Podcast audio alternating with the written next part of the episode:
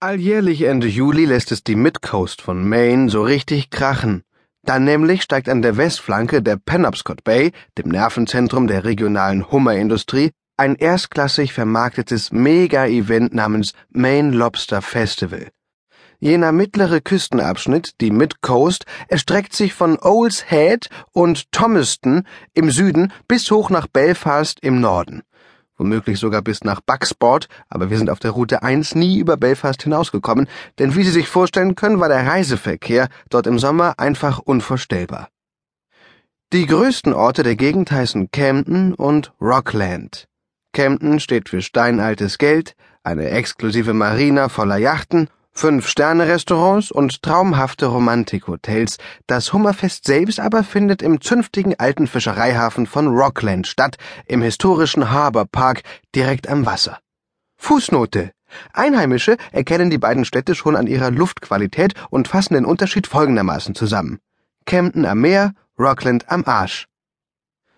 Tourismus und Hummer sind die Schlüsselindustrien der Region. Ein Saisongeschäft, denn beides, Touristen wie Hummer, gibt es an der Midcoast nur in der warmen Jahreszeit. Und beim Maine Lobster Festival kommen sich die Branchen nicht etwa in die Quere, sondern knallen geradezu lustvoll und mit großem Getöse aufeinander, was für beide Seiten von Vorteil ist. Vorgegebenes Thema dieses Essays für die Zeitschrift Gourmet ist die 56. Wiederkehr des Maine Lobster Festival, das unter dem Motto Leuchtturm Lobster gute Laune vom 30. Juli bis 3. August 2003 zahlreiche Besucher angelockt hat. Tatsächlich waren am Schluss über 100.000 Karten verkauft, was sicher auch auf einen landesweit gesendeten CNN-Spot im Juni zurückzuführen ist, in dem eine leitende Redakteurin der Gastrogazette Food and Wine das Hummerfest von Maine als kulinarische Leistungsschau von Weltrang pries.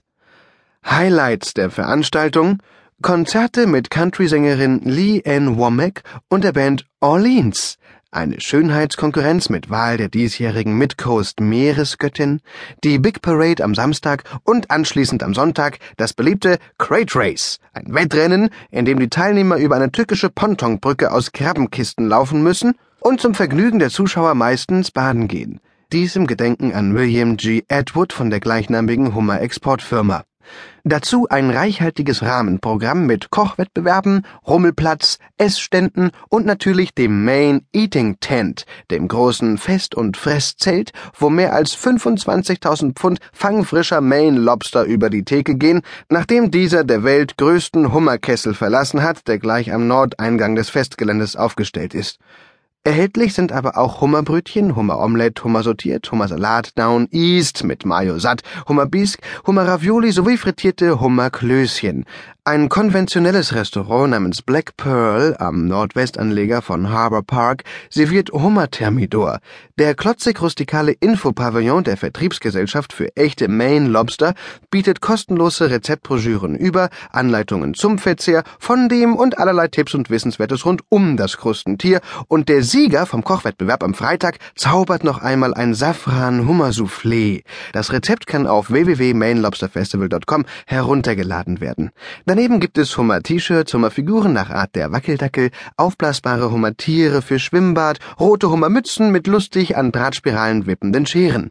Ihr Reporter vor Ort hat all das mit eigenen Augen gesehen, und mit ihm sahen es eine begleitende Freundin und die Eltern des Reporters, die teils sogar aus Maine stammen wenn auch nicht von der touristisch reizvollen Midcoast, sondern aus dem nördlichen Binnenland mit seinen faden Kartoffelfeldern.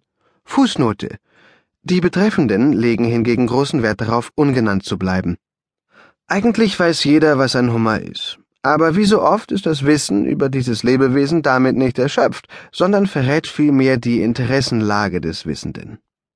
In der klassischen Systematik zählen Hummer, Hummeridae, innerhalb der Klasse der Krebstiere zu den Zehnfußkrebsen, deren vorderes Gliederpaar zu Scheren ausgebildet ist. Mit diesen Scheren halten und zerteilen Hummer ihre Beute. Wie zahlreiche andere benthische Karnivoren sind Hummer zugleich Räuber und Aasfresser. Sie besitzen Stielaugen und Fühler und ihre Kiemen befinden sich an den Füßen. Weltweit existieren etwa ein Dutzend verschiedene Arten, für uns hier in diesem Zusammenhang relevant ist aber nur der Maine Lobster, Homarus americanus